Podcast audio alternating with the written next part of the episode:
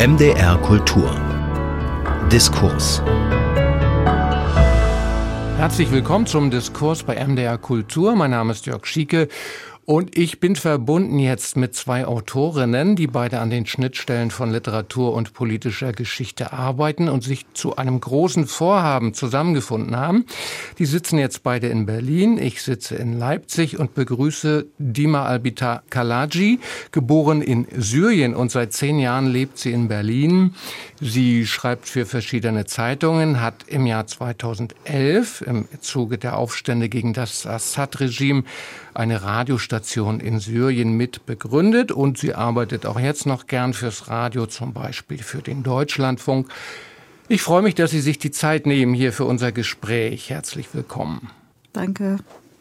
Und an ihrer Seite in Berlin jetzt Annette Groschner, die ist geboren in Magdeburg und Menschen, die immer mal MDR Kultur hören, die kennen Sie auch, könnten Sie kennen, denn sie ist ja auch immer mal zu hören bei uns. Annette Groschner schreibt Romane, Sachbücher, Stücke fürs Radio, eine sehr lange Publikationsliste und sie wurde 2021 mit dem Zentralen Literaturpreis des Landes Sachsen-Anhalt ausgezeichnet, dem Klopstockpreis. Herzlich willkommen. Hallo.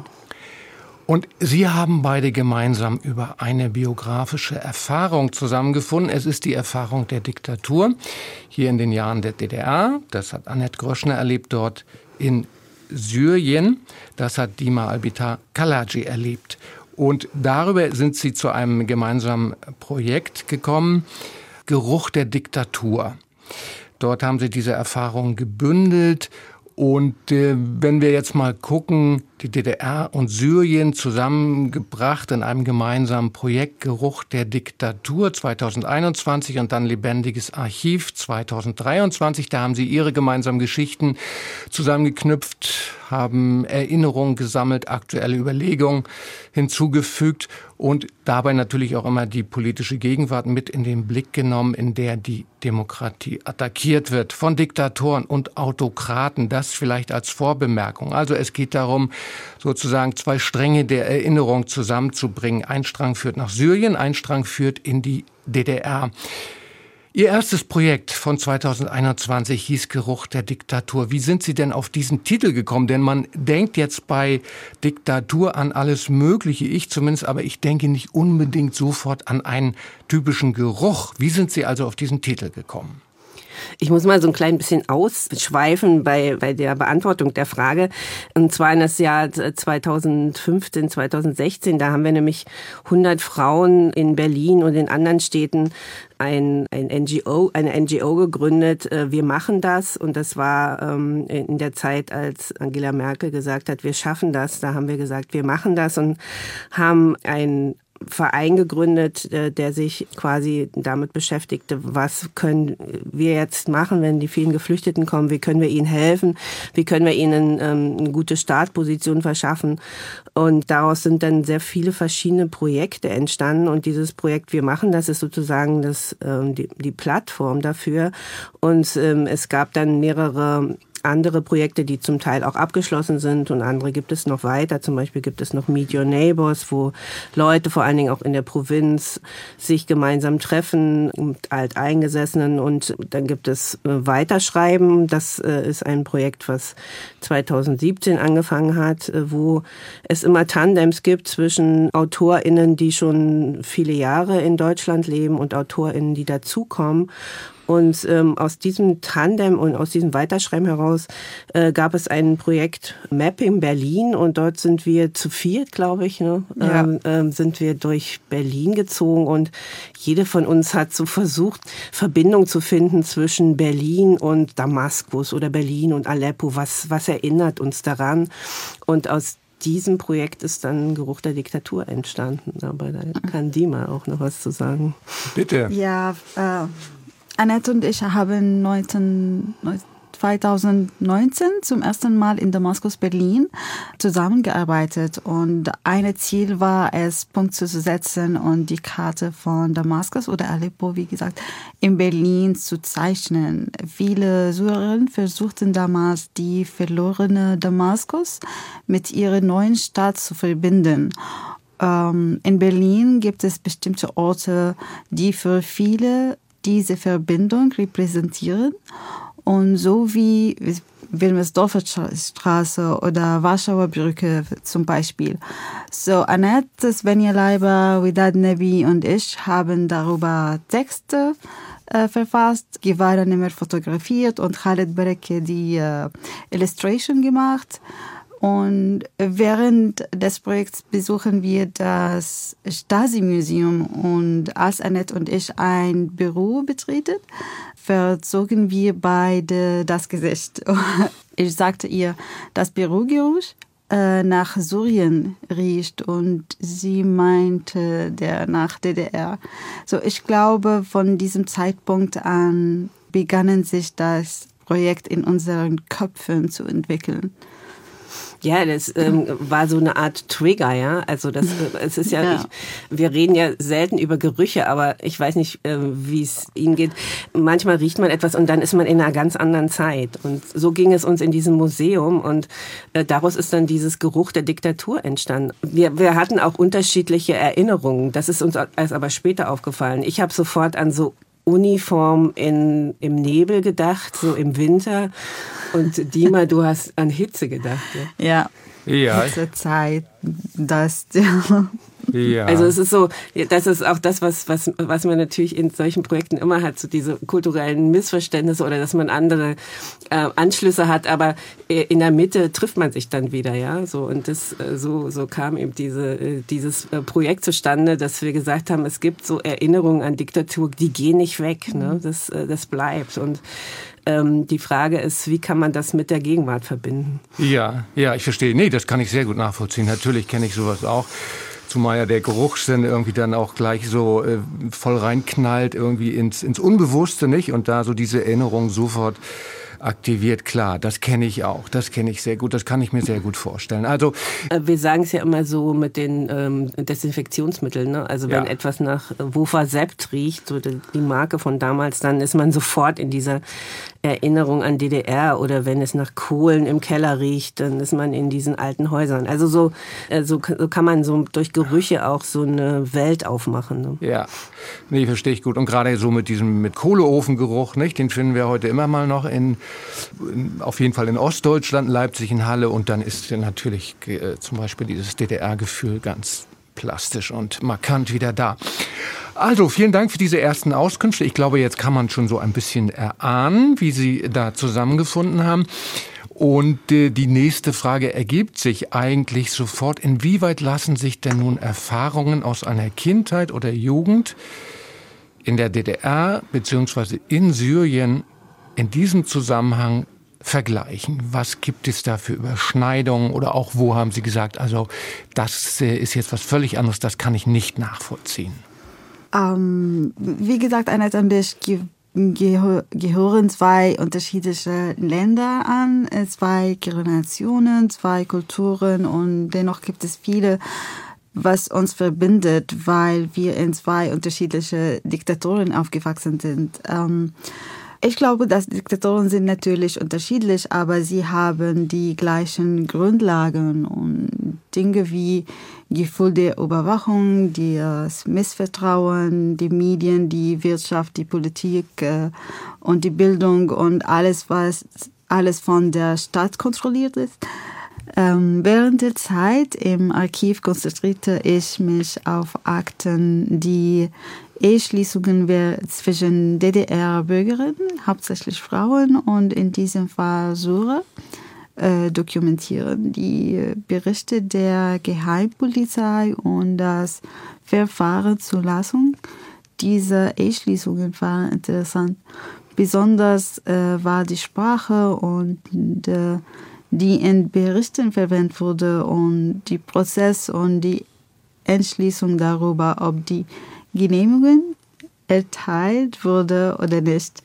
Ähm, vielleicht habe ich in Zukunft die Möglichkeit, äh, mich äh, intensiver mit diesem Thema zu beschäftigen. Ich glaube, dass weitere Recherche zu äh, spannenden äh, Ergebnissen führen könnte.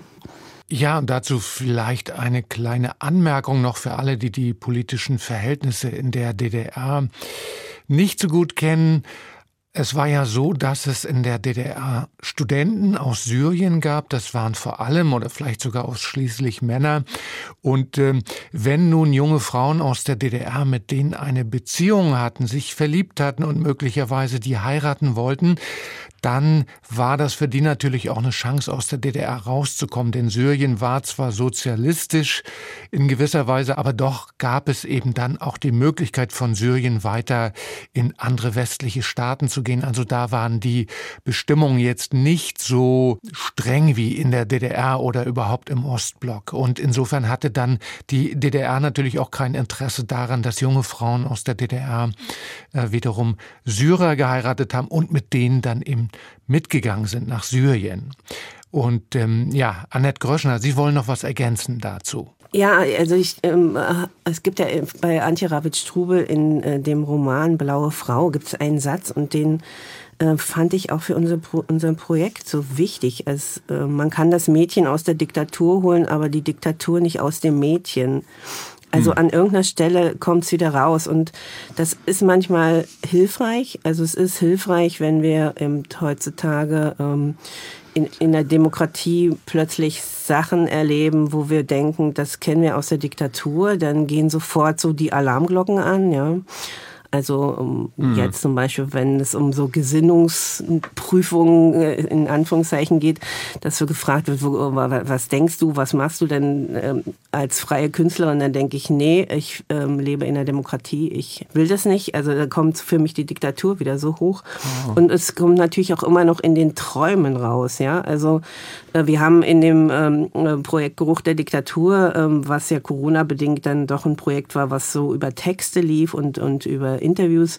Da haben wir auch so Träume abgefragt, haben wir gefragt, äh, AutorInnen ähm, aus Iran, äh, Syrien, äh, ehemalige DDR und was sie noch an Träumen aus dieser Zeit haben. Und in den Träumen hat sich auch sehr, sehr viel von diesen Diktaturen mhm. abgelegt. Also sie haben zum Beispiel einen Traum von einem Syrer, der äh, über Folter geträumt hat. Also Folter, die auch, in, die quasi in seinen Träumen immer weitergeht, weil er sie auch in der Wirklichkeit erlebt hat. Also, dass diese Träume auch so ein Reservoir bilden von diesen Erfahrungen in Diktatur. Und das ist natürlich etwas, was in der Gegenwart auch immer, immer ganz, dann doch leider wieder sehr aktuell ist, wenn man sich so die Autokratien und Diktaturen um uns herum anguckt. Und ähm, es lässt sich dann relativ schwer wieder rückgängig machen, ja, wenn man mhm. einmal in einer Diktatur mhm. lebt. Das ja. dauert dann viel, viel länger. Ja. Wird also sozusagen der, der Traum äh, ist zugleich Trauma, ja, oder, oder, oder schafft es nicht sozusagen dieses Trauma eben wegzu, äh, wegzudrücken im, im Traum. Und nun gibt es ja um diesen Geruch der Diktatur noch ein zweites Projekt, das heißt Lebendiges Archiv. Da haben wir nun hier diesen Begriff Archiv. Was ist denn ein lebendiges Archiv? In welches Archiv sind Sie da gegangen oder wie ist das zu verstehen? Äh, es ist ja sozusagen das Nachfolgeprojekt von Geruch der Diktatur. Und äh, wir haben dann dieses zweite Projekt mhm. Lebendiges Archiv angefangen, weil wir auch Corona-bedingt ja nicht in die Archive gehen konnten mit Geruch der Diktatur. Das können wir erst jetzt wieder. Und wir sind dann, äh, wir haben dann einfach mal geguckt, was gibt es eigentlich für Akten in den Archiven der Bundesrepublik, ähm, wo diese Verbindung zwischen DDR und Syrien noch festgehalten ist. Und ähm, wir waren dann relativ schnell im Bundesarchiv und im Stasi-Archiv und haben gesehen, es gibt eine wahnsinnige Fülle von Akten äh, die, über diese beiden Länder, über diese Verbindung auch. Sie haben wirklich in jeder Art, äh, die möglich war, Verbindung gehabt miteinander seit 1956 und ähm, oder seit 1955, da gab es das erste Handelsabkommen und äh, das ging dann quasi bis 1990 durchgängig. Und also es ist auch so, dass es so viele Akten sind, dass wir sie gar nicht geschafft haben. Dafür waren wir, wir sind zu zweit und äh, es sind Akten, da kann, können quasi zehn Leute drei Jahre dran arbeiten und sind immer noch nicht durch. Und wir haben uns dann so punktuell auf äh, bestimmte Schwerpunkte ähm, verständigt, auch unterschiedliche Schwerpunkte, äh, haben uns dann so in diese Akten reingelesen und haben so im Prinzip dann so Geschichten auch rausgeholt. Ja, ich verstehe. Wenn ich noch kurz was dazugeben darf. Als Mensch, der in der DDR die Jugend verbracht hat, es war tatsächlich auch in meiner Heimatstadt Stralsund war es eben so, dass dort an der Offiziershochschule eine äh, Gruppe von, auch von jungen Syrern war. Die wurden dort ebenso im Zuge der militärischen Zusammenarbeit zu, zu Marineoffizieren ausgebildet. Ja, das äh, weiß ich noch sehr genau in den 80er Jahren. Da habe ich auch Akten gefunden, gefunden auch über Disziplinarmaßnahmen und äh, die ja. sind, glaube ich, sehr gerne tanzen gegangen. Ja, also das ist äh, mir insofern alles auch bekannt und, und vertraut. Interessant. Äh, Edima Albita Kalaji, was haben Sie nun in diesem Archiv gefunden, wo Sie sich vielleicht auch gewundert haben oder wo Sie schockiert waren oder was Sie noch nicht wussten, eben zu Ihrem Heimatland Syrien und der Zusammenarbeit mit der DDR in diesen sozialistischen Jahren? Ähm, für mich es war eine sehr interessante und intensive Erfahrung, die offiziellen Originaldokumente in den Händen zu halten. Es gibt keine Möglichkeit, diese Dokumente von der syrischen Seite zu bekommen oder äh, zu sehen und äh, wie sie äh, archived wurden und äh, welche Diskussionen und Meetings es dazu gab. Äh, ich habe die Namen in die Abkommen zwischen den beiden Ländern gelesen und diese Menschen haben mein Leib, mein Leben mhm. äh, geformt äh, durch diese Abkommen, von denen ich nicht wusste, weil ich damals noch ein Kind war. Aber viele Daten brachten auch persönliche Erinnerungen aus dieser Zeit mit sich. Es war eine sehr interessante und nicht einfach Denkprozess. Ich hörte Hafiz al-Assads Stimme in meinen Ohren, als ich seine Reden las. Und, und für mich und viele Syrer war es ein sehr langer und schwieriger Prozess, die Angst zu überwinden, die wir haben, wenn wir seine Stimme hören.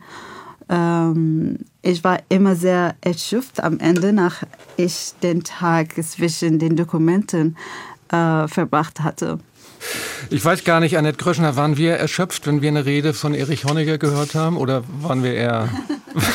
oder waren nein, wir äh, nein, eher, wir haben uns eher lustig ich gemacht. Aber trotzdem gab es ja die Angst. Es gab ja immer, also ich hatte immer Angst vor der, vom Geheimdienst, also ja. ähm, vor der Stasi. Und das äh, ließ sich auch nicht so einfach äh, überspielen. Ja? Also ähm, ja, ich glaube, ja. wir hatten keine Angst vor der Partei und Staatsführung. Also ja. ich glaube, wir hatten ähm, äh, mehr Angst vor Margot Honecker als vor Erich oh, Honecker. Also, Auf jeden Fall. Auf jeden also, aber ja. es ist eben, äh, Diktaturen sind nie gleich, aber sie haben mhm. gleiche mhm. oder ähnliche Strukturen, auch äh, Strukturen, um Angst zu verbreiten. Und ja. ich glaube, dass da treffen sich wieder diese beiden ähm, Diktaturen auch. Verstehe.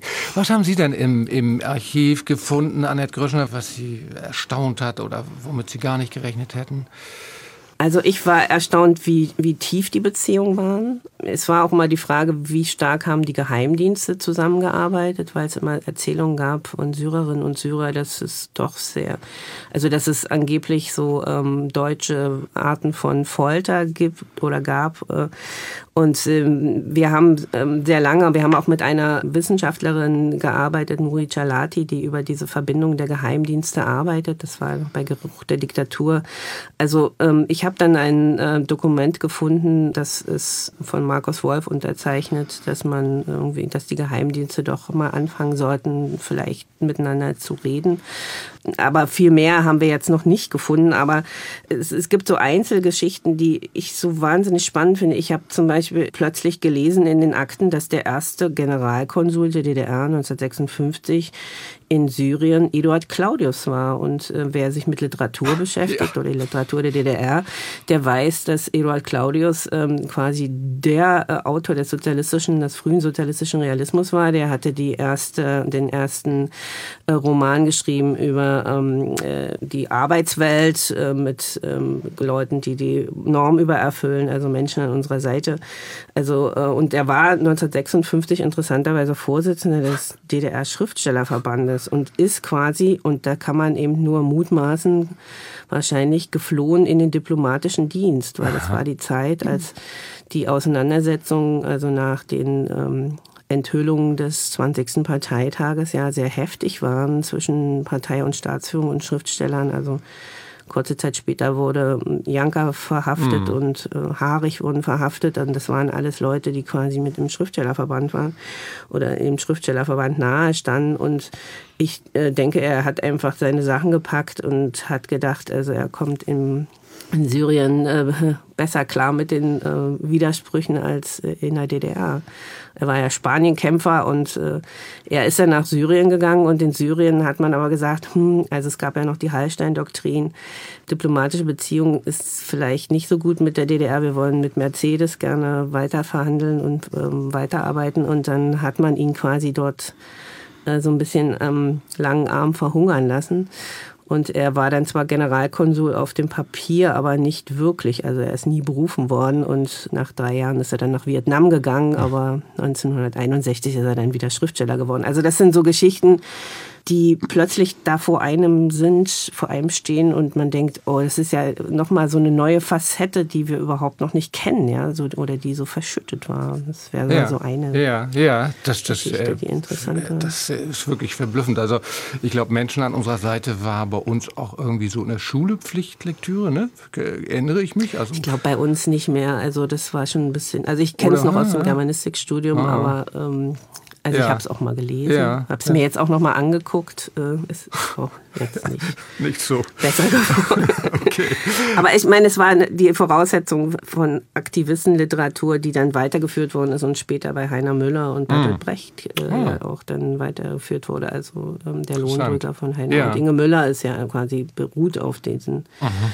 dieser Geschichte von Eduard Claudius. Ja, ich würde jetzt äh, Sie beide bitten, vielleicht nochmal zusammenzufassen, wenn jetzt Menschen, die das hören und denken, oh ja, das interessiert mich, ich habe vielleicht selbst auch Erinnerungen und da dämmert etwas auf und sie wollen nochmal ein bisschen nachlesen oder schauen oder hören, äh, was dort bei ihnen alles gefunden worden ist, mit wem sie gesprochen haben, was da drumherum um diese Projekte Geruch der Diktatur und lebendiges Archiv so geschehen ist. Wo können die gucken? Wo sollten die reinschauen? Ja, es gibt ähm, ähm, die Seite von Wir machen das. Wir machen das jetzt. Punkt jetzt. Und ähm, man kann aber auch über das, äh, die Website lebendiges-archiv.jetzt gehen oder über Geruch-der-Diktatur jetzt und dort äh, findet man die verschiedenen Texte, Podcasts und ich möchte auch vor allen Dingen auf einen Podcast hinweisen, den wir mit SchülerInnen gemacht haben in Brandenburg und Berlin im Schloss Genshagen. Dort waren wir drei Tage und haben diese Akten, die wir gefunden haben, äh, mit Ihnen quasi und einer äh, Historikerin, äh, Juliane Haubert-Stolle, ähm, besprochen und haben über diese Verbindung Syrien-DDR gesprochen. Und danach haben Sie mit Shokofe Kamis einen ähm, Podcast-Werkstatt gemacht und mit jungen mit Leuten gesprochen, Sam Zamrik und Anne Hahn, die in ihrer Jugend in musikalischen Underground waren, also sowohl quasi als Punk äh, wie Anna Hahn oder als Metal äh, wie Sam Tamrick in Syrien. Und die waren zu der Zeit genauso alt wie diese jungen Leute, die diesen Interviews gemacht haben. Und die haben mit ihnen einen Podcast gemacht, der heißt Offene Ohren, der junge Podcast. Und der kann auch über die Seite von Lebendiges Archiv abgerufen werden. Der kann das ist eine sehr interessante Arbeit, weil man sieht, wenn junge Leute mit ehemals jungen Leuten reden über ein Thema, was quasi in der Jugend verhandelt wird, kommen ganz andere Sachen heraus, als wenn Erwachsene äh, mit Erwachsenen über, ähm, über diese Zeit reden. Ähm, das war sehr interessant, auch in Verbindung äh, mit unseren unterschiedlichen Projekten, wo wir ja auch Podcasts als Erwachsene mit Erwachsenen gemacht haben. Und das ist wirklich auch hörenswert, wie die jungen Leute ähm, das gemacht haben. Ja, und damit haben wir jetzt hier auch schon viel erfahren über ihr gemeinsames Projekt. Dima Albitar Kalaji und Annette Gröschner. Sie tragen zusammen Erinnerungen und konkrete Dokumente zur Erfahrung von Diktatur, wie sie in den Jahren der DDR und auch in einer Kindheit oder Jugend in Syrien gemacht wurden. In Syrien waren und sind das die Jahre der Assad-Diktatur, die bis heute andauert und in den 1970er Jahren begonnen hat. Dazu haben Auskunft gegeben Dima Albitar Kalaji und Annette Gröschner. Mein Name ist Jörg Schieke. Vielen Dank für das interessante Gespräch und vielen Dank auch fürs Zuhören. MDR Kultur. Das Radio.